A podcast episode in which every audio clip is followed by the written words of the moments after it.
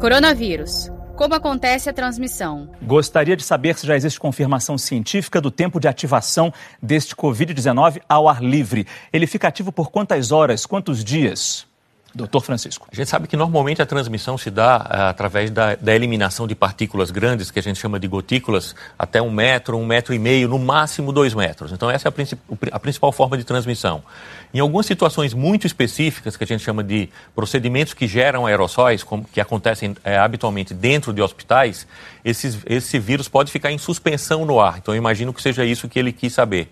É, a gente ainda não tem uma certeza absoluta, mas já existem alguns estudos que foram publicados e tem um estudo que fala da permanência desse vírus por até, por até três horas no ar. Quer dizer, por, no ar. Mas, no por ar. exemplo, eu estou aqui do lado, eu estou com coronavírus, tossi, tá. veio para cá, não tossi assim como Isso. a gente tem que tossir ou espirrar.